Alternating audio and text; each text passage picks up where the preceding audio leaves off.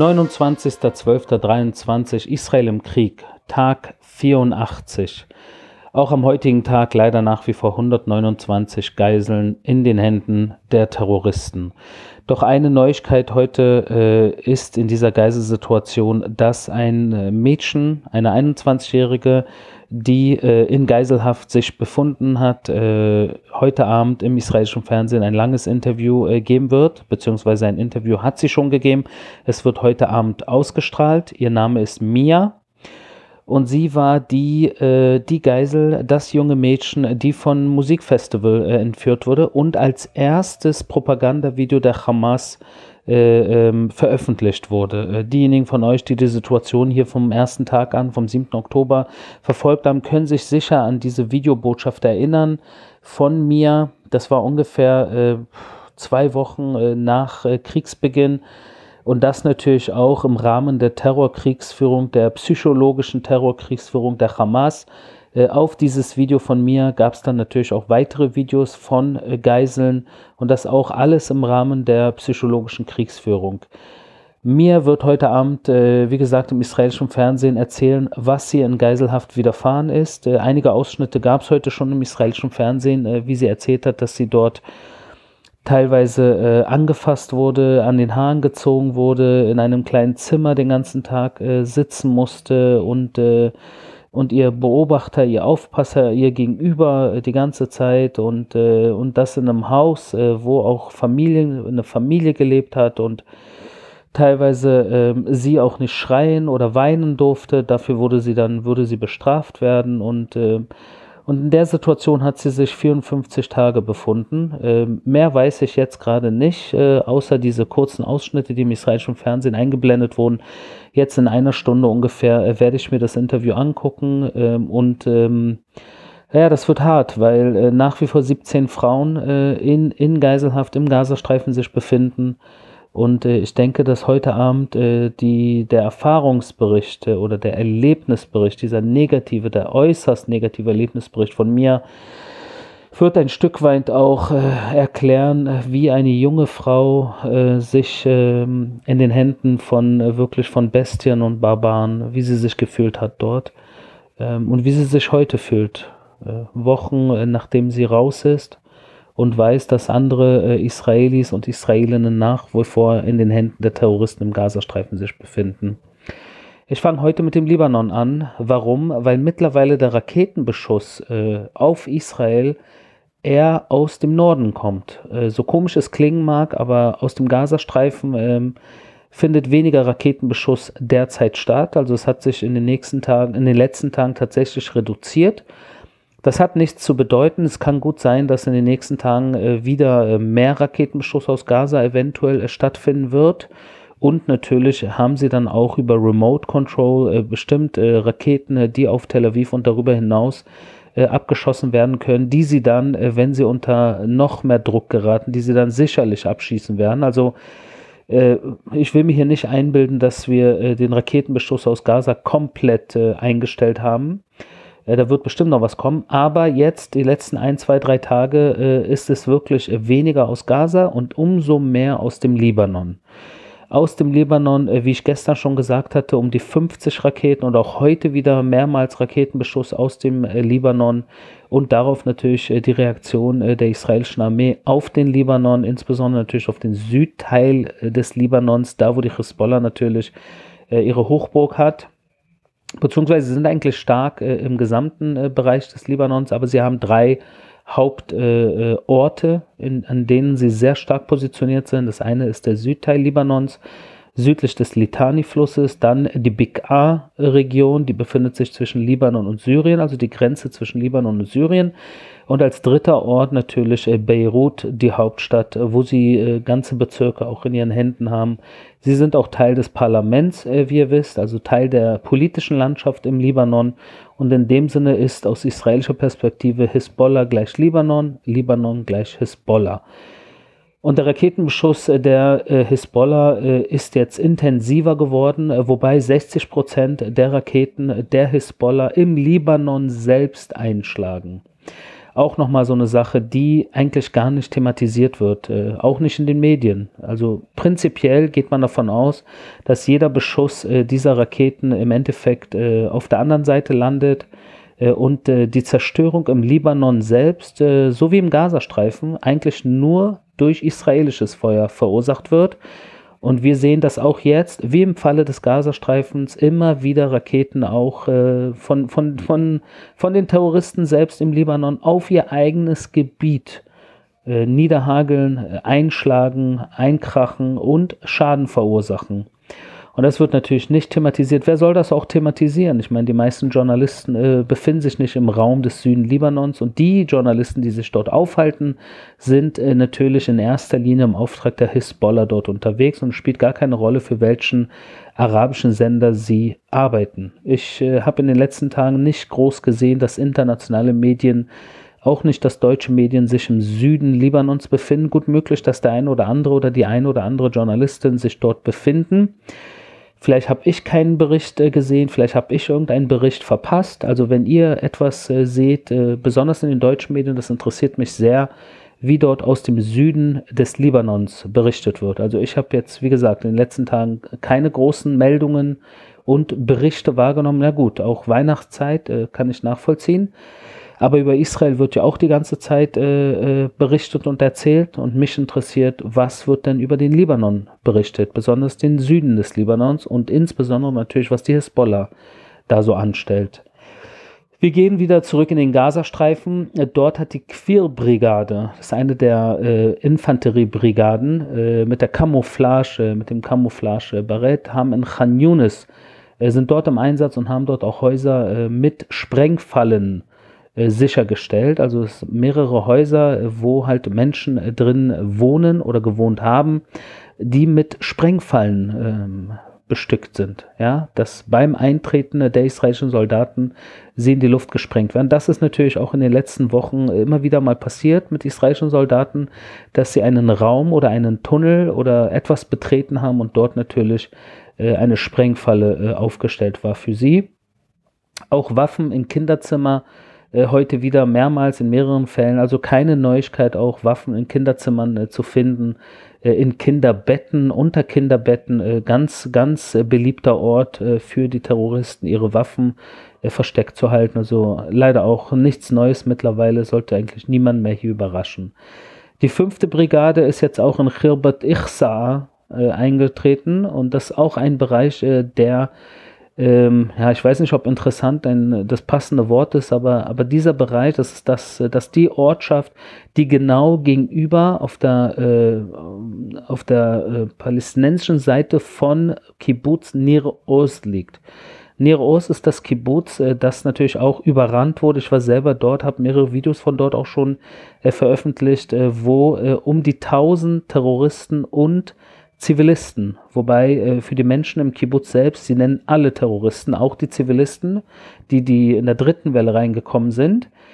Und die dann in diesem äh, Kibbutz äh, viele Menschen ermordet und entführt haben. Und die kamen äh, größtenteils aus Khirbat Ichsa und das liegt, wie gesagt, äh, im südlichen, äh, im südlichen Gazastreifen, direkt auf der anderen Seite vom Kibbutz Nir Oz und dort ist jetzt die fünfte Brigade im Einsatz, äh, wo man versucht, auch dort äh, das Gebiet äh, an sich zu reißen, die Terroristen zu bekämpfen. Und wer weiß, ist gut möglich, dass Geiseln, die aus dem Kibbutz Nir Oz entführt wurden, also Menschen, die entführt wurden, dass sie sich nach wie vor an diesem Ort aufhalten. Wir haben auch Videos von Terroristen veröffentlicht, die mit der RPG mit einer RPG, also Panzerabwehrrakete, äh, gesichtet wurden und dann äh, aus der Luft äh, dann äh, eliminiert wurden. Das sind oft Terroristen, das ist jetzt nicht der erste oder zweite Fall, auch in den letzten Wochen und Monaten immer wieder. Das sind Terroristen, die mit der RPG plötzlich aus einem äh, Tunneldeckel irgendwie den Tunneldeckel irgendwo aufmachen, dann nach oben steigen und dann dort versuchen, einen Angriff zu starten. Oder dann aus einem Haus natürlich auch plötzlich äh, die RPG dann versuchen, äh, durch ein Fenster, durch eine Fensteröffnung dann auf die Truppen äh, abzuschießen. Äh, und da haben wir auch ein Video veröffentlicht jetzt hier im Namen der IDF, wo man das äh, kurz sich angucken kann. Äh, Kindertasche mit Granate habe ich heute auch gesehen. Auch eine Sache, mittlerweile sollte niemand mehr wundern, dass im Rahmen der, des Kinderzimmers, des Kinderbettes, der Kindertasche, also alles, was so in Richtung Kinder geht, wird bevorzugt auch eingesetzt als äh, Versteck äh, von äh, Granaten, von äh, Gewehren, von Raketen, sogar Mörsergranaten auch die wir halt äh, in Kinderbetten, unter Kinderbetten äh, gefunden haben. Also auch nichts Neues. Einsatz im Gazastreifen nach wie vor jetzt äh, südliches, zentrales und nördliches Gazastreifen. Eine Region, die natürlich auch von Interesse ist, das habe ich in einer der Folgen vor ein paar Tagen gesagt, ist die Grenze zwischen dem Gazastreifen und Ägypten. Weil wenn wir dort äh, diesen, diese Grenzsituation nicht auch irgendwo äh, äh in unsere Hände bekommen, da äh, wird es in Zukunft eventuell äh, nach wie vor Situationen geben, wo über Ägypten nach Gaza äh, alle möglichen Dinge geschmuggelt werden können, die nicht im Interesse äh, Israels oder äh, des Friedens sind. Da müssen, müssen wir natürlich aufpassen, äh, dass diese Grenzsituation zu Ägypten früher oder später von der israelischen Armee auch irgendwo kontrolliert wird und dann nach diesem Krieg äh, muss an dieser Grenze zwischen Ägypten und äh, dem Gazastreifen müssen am besten auch internationale Kräfte dann vor Ort sein, um dann sicherzustellen, dass keine, keine Terrorprodukte unterirdisch oder über der Erde reinkommen in den Gazastreifen.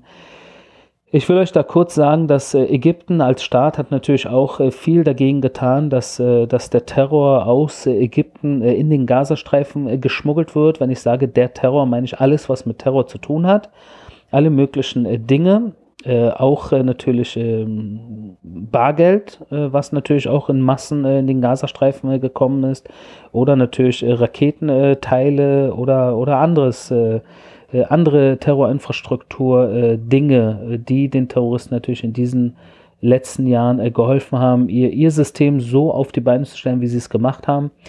Äh, und da äh, muss man verstehen, dass, dass es nicht äh, wirklich nur in der Hand äh, des Staates Ägypten ist, diese, diese Lieferungen, sage ich jetzt mal, zu unterbinden. Das ist ungefähr so wie die mexikanisch-amerikanische Grenze mit den Drogen. Ja?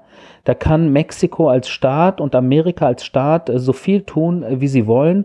Am Ende gibt es Mafia und Kartelle im Falle der Drogen oder hier in diesem Fall islamistische Gruppierungen und beduinische Clans auch auf der Sinai-Halbinsel, die verdienen ihr Geld damit, dass sie äh, Wege finden, wie sie bestimmte Dinge äh, in den Gazastreifen bekommen.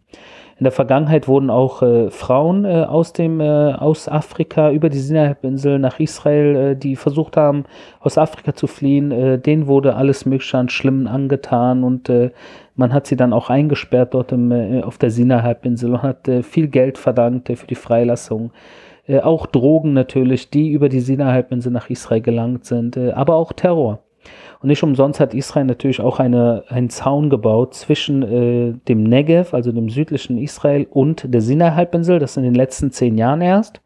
Davor war das eine komplett offene Grenze, also man konnte direkt aus Israel äh, einfach weiterlaufen in die Sinai-Halbinsel und niemand hätte einen dort äh, großartig äh, aufhalten können, äh, weil das eine offene Grenze war.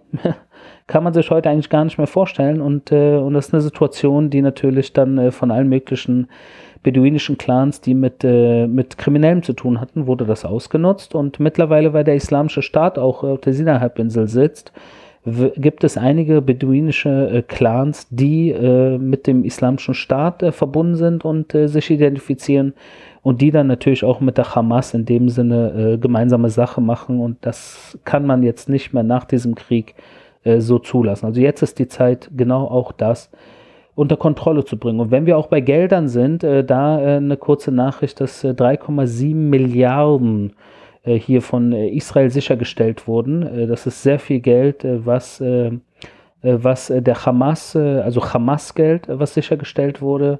Sehr viel Geld, ähm, das natürlich über alle möglichen Wege an die Hamas gelangt und Israel seine Wege findet, auch den den Geldhahn der Hamas, äh, soweit es geht, äh, zuzudrehen in der jetzigen Situation. Und jeder Tag, der vergeht, desto mehr wird die Hamas-Führung äh, im Gazastreifen beziehungsweise unter dem Gazastreifen äh, unter Druck geraten. Also es ist nur der Frage der Zeit eigentlich, äh, bis dort die Hamas-Führung, wo der, der Geldhahn jetzt schon größtenteils zu ist, und die Lieferung, äh, die, die, der Nachschub äh, gestoppt ist, äh, dass da irgendwann, ich meine, wie lange können sie in ihren Tunneln äh, so verharren? Und wie lange können sie sich noch gegen diese, diese israelischen Einsatzkräfte, die in den Hochbogen der Hamas äh, wirklich jetzt sich schon positioniert haben, wie lange schaffen sie es dagegen äh, anzuhalten?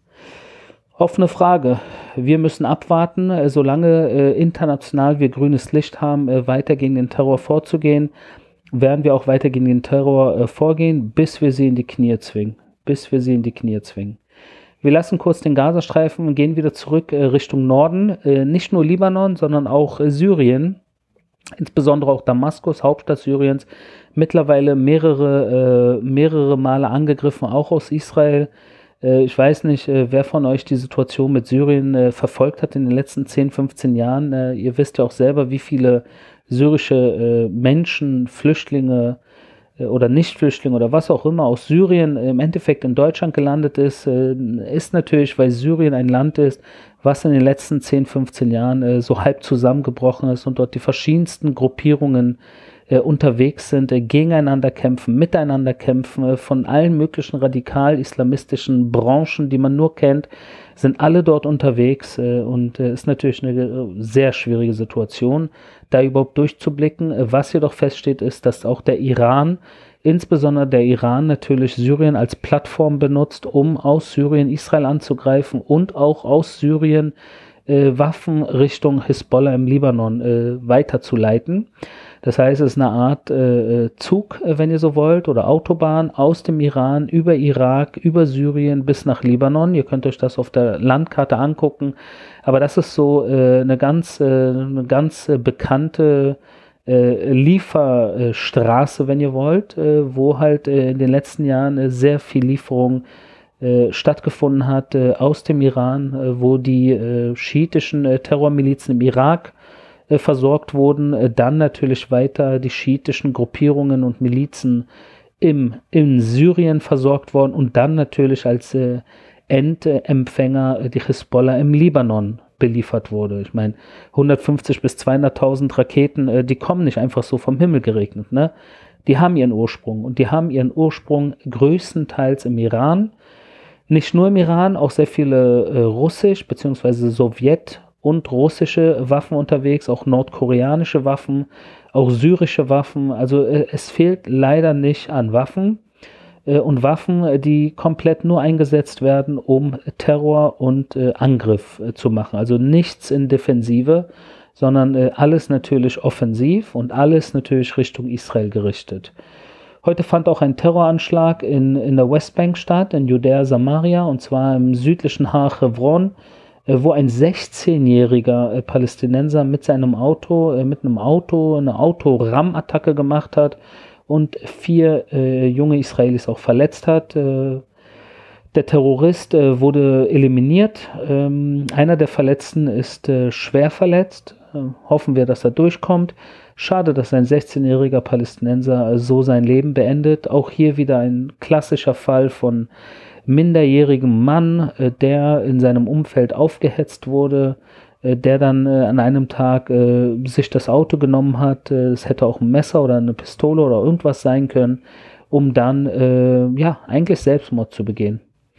Weil äh, diese Art Selbstmord begehen ist natürlich der Weg, um aus ihrer Sicht in den Himmel zu, zu kommen, weil sie ja dann auf dem Weg als Märtyrer dann natürlich auch noch versucht haben oder es sogar geschafft haben, einen Juden zu töten. Und das ist natürlich das Ziel dieser Attacke wer ihnen genau diesen Quatsch und diesen Hass und diesen Terror in den Kopf setzt, ist natürlich nicht nur eine oder zwei Personen, sondern es ist das ganze System, das ganze Umfeld, äh, was äh, in diese Richtung äh, leider erzieht. Da müssen wir uns nichts vormachen. Da ist es sehr, sehr schwierig, zueinander zu finden, Brücken zu bauen, weil nicht nur im Gazastreifen, sondern auch in weiten Teilen des Westjordanlandes beziehungsweise Judäa, Samaria, in den A-Gebieten, wo die Palästinenser natürlich insbesondere ihren Hauptsitz haben, äh, da ist es sehr, sehr schwierig, Brücken zu bauen zwischen Juden und Palästinensern. Aber wenn wir jetzt kurz äh, allgemein uns die Situation angucken, äh, wir waren jetzt äh, schon im Gazastreifen, wir waren im Libanon, wir waren in Syrien, äh, den Jemen äh, werde ich heute nicht besprechen, aber ihr wisst, dass auch äh, Jemen, die Houthis sehr aktiv sind. Im Endeffekt ist es der Iran. Der Iran ist im Endeffekt der Kopf der Schlange. Alles wird aus dem Iran, vom Mullah-Regime, von Revolutionsgarden geleitet. Das habe ich natürlich auch schon öfter hier in, in diesem Podcast gesagt. Ich kann es aber nicht oft genug sagen.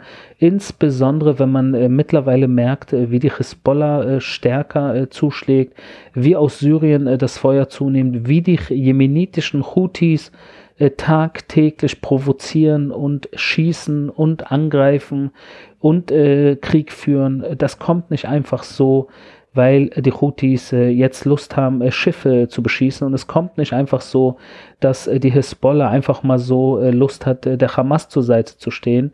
Äh, da besteht keine Liebe zwischen diesen Organisationen, sondern es ist komplett aus Teheran gesteuert. Und Teheran ist es auch, ist auch das Land beziehungsweise das Regime, das Waffen natürlich jetzt vermehrt, auch in den letzten Tagen und Wochen Waffen mit größerer Präzision an die Hisbollah liefert. Und das ist natürlich äh, einerseits auch ein großes Problem für Israel, weil diese Präzisionswaffen, die können äh, natürlich hunderte äh, Kilometer teilweise fliegen. Die können Ziele präzise angreifen und treffen und sie können natürlich auch mit einer hohen Sprengkraft bestückt sein. Und das ist, das ist für Israel eine Herausforderung, wo man natürlich ähm, falls es so einen Angriff geben sollte, mit so einer Precision Guided Missile, wie man so sagt, eine, eine präzise Rakete, die dann tatsächlich äh, vielleicht in Tel Aviv einschlägt. Äh, auf sowas würde Israel natürlich äh, auf einer sehr harten äh, Art und Weise reagieren. Und dann würde der Schneeball nicht mehr äh, aufzuhalten sein. Ne? Da, dem sind wir uns alle bewusst. Äh, wir sind hier alle in Israel mit dem Blick nach Libanon. man könnte fast schon sagen, mittlerweile, wir kämpfen in Gaza, aber gucken Richtung Norden. Norden in erster Linie Libanon, auch Syrien, weil auch äh, an der syrisch-israelischen Grenze die Hezbollah äh, sich versucht hat, in den letzten Jahren äh, breit zu machen, sich dort aufzustellen, um Israel natürlich von zwei Grenzen, sowohl der libanesischen als auch der syrischen, anzugreifen. Und da fragt man sich, wie kommt es, dass der Iran äh, jetzt in den letzten Tagen, Wochen die Hezbollah äh, stärker äh, an die Front schickt, mehr auffordert, Israel anzugreifen, könnte man äh, natürlich interpretieren, dass Sinwar, der Hamas-Chef, äh, stärker unter Druck geraten ist oder unter Druck gerät die Tage, weil Israel natürlich stärker im Einsatz äh, auch insbesondere in Khan Yunis ist und äh, Hamas-Chef Sinwar äh, unter Druck steht. Und wenn Sinwar unter Druck steht, der natürlich auch ein Verbündeter des Mullah-Regimes ist, versucht man eventuell über andere äh, Terrormilizen, sei es die Houthis, sei es die Hisbollah, sei es die Imam Hussein-Brigaden, äh, sei es andere äh, Milizen im Irak oder in Syrien, dass man Israel äh, ablenkt, dass man Israel den Kampf in Gaza nicht durchziehen lässt, indem man versucht, die Einsatzkräfte Israels zu verteilen. Auf die Nordgrenze, auf die Ostgrenze, aufs Rote Meer und so weiter und so fort, damit wir im Gaza geschwächt sind, damit wir in Gaza eventuell den Vormarsch Richtung Sinwar und Richtung Mohammed Dev in äh, Khan Yunis nicht äh, fortsetzen können. Doch da täuschen sich all diese Terrormilizen, allen voran natürlich der Kopf der Schlange, und zwar das Mullah-Regime, allen voran natürlich Ayatollah Khamenei. Sie täuschen sich, weil Israel genau für diesen Mehrfrontenkrieg seit vielen Jahren schon äh, sich, äh, äh sich entwickelt hat, sich aufgebaut hat, trainiert hat, Pläne aufgestellt hat, weil wir uns natürlich äh, diesen, dieser Vorgehensweise des Irans, weil wir uns dieser Vorgehensweise natürlich seit vielen Jahren bewusst sind. Und wir wussten, es ist nur eine Frage der Zeit, bis der Iran, bis das Mullah-Regime natürlich anfangen wird, seine arabischen Hündchen loszuschicken auf Israel. Weil mehr ist es für den Iran nicht. Der Iran ist ein schiitisch persisches Land, ein schiitisch-persische, äh, schiitisch-persisch-islamische Republik und all die anderen Terrormilizen, ob im Irak, ob in Syrien, ob, ob im Libanon, ob im Jemen, ob im Gazastreifen, auch in der Westbank, das sind alles arabische, größtenteils Sunniten, Wobei die Hisbollah natürlich auch Schiiten sind und die Imam Hussein sind Schiiten, aber sonst äh, ein Großteil äh, der Region, selbst die Houthis, die ja eine Art äh, Evolution der Schiiten auch sind, sind nicht wirklich auf Augenhöhe mit den schiitischen Persern. Und somit schicken sie ihre Hündchen los. Und diese Hündchen sind äh, am Tun und am Machen und sind am Schießen äh, und äh, führen Befehle aus für den Kopf der Schlange. Wie lange sie das machen werden, solange der Iran stark sein wird. Und der Iran ist leider ein großes Problem, weil der Iran natürlich auch äh, die Russen hinter sich hat und eventuell hinter den Russen noch die Chinesen und die Nordkoreaner Koreaner sind dort noch irgendwo unterwegs äh, zwischen diesen äh, größeren Ostmächten. Und das ist nicht nur ein Problem für Israel, im Endeffekt ist das ein Problem für die gesamte westliche, demokratische, freie Welt. Und wer das nicht wirklich verstehen will, äh, dem kann ich persönlich gar nicht weiterhelfen. Ja, weil äh, im Endeffekt befinden wir uns in einem großen äh, kalten Krieg, der an manchen Orten dieser Welt extrem heiß ist. Und der eine Ort heißt Ukraine, der zweite Ort heißt Israel. Und wir sind, diese zwei Staaten sind so die Pufferzone, wenn ihr so wollt, zum Westen. In einer Kolumne in einer amerikanischen Zeitung hat der ehemalige äh, israelische Regierungschef Bennett, Naftali Bennett, der von dem Jahr noch Regierungschef war, also vor der Zeit äh, Netanyahus wieder, äh, und nach Bennett war kurz Yair Lapid, jetzt wieder Netanyahu, aber Bennett war hier auch äh, mehrere Monate Regierungschef und er hat in seiner Kolumne für eine amerikanische Zeitung äh, unter anderem geschrieben, dass Israel im Februar 2022 und im Mai 2022 zweimal mindestens zweimal im Iran, im Iran selbst angegriffen hat, und zwar in Kermanshah und in Teheran. Und einmal war es eine Drohnenbasis und einmal war es ein hochrangiger Terrorist, der aus dem Spiel äh, gezogen wurde, beziehungsweise der äh, eliminiert wurde auf iranischem Boden. Und das hat er in einer Kolumne geschrieben. Ich kann nicht sagen, ob das stimmt oder nicht stimmt. Äh, was ich jedoch äh, verstehe, ist, äh, dass mittlerweile auch der Druck auf diesen äh, verschiedenen Arten und Weisen, äh, manchmal ist es in der Kolumne in der Zeitung, manchmal ist es äh, etwas anderes, der Druck natürlich auch auf den Kopf der Schlange ein Stück weit erhöht wird. Und das nicht nur von Israel, sondern auch von den Amerikanern und anderen, weil im Endeffekt wir uns in einer Situation befinden, wo man könnte sich das so vorstellen, wir kämpfen gegen die Kinder. Wir kämpfen gegen mehrere Kinder äh, im Libanon, im Syrien, im Jemen, im Gazastreifen. Doch all diese Kinder haben einen Vater. Und dieser Vater sitzt in Teheran. Und irgendwann, früher oder später, sollte man dem Vater in die Augen gucken und das Problem mit dem Vater regeln, nicht mit den Kindern, die er vorschickt. Kinder oder Hündchen. Das war mein täglicher Kriegsbericht aus Israel. Wir hören uns morgen.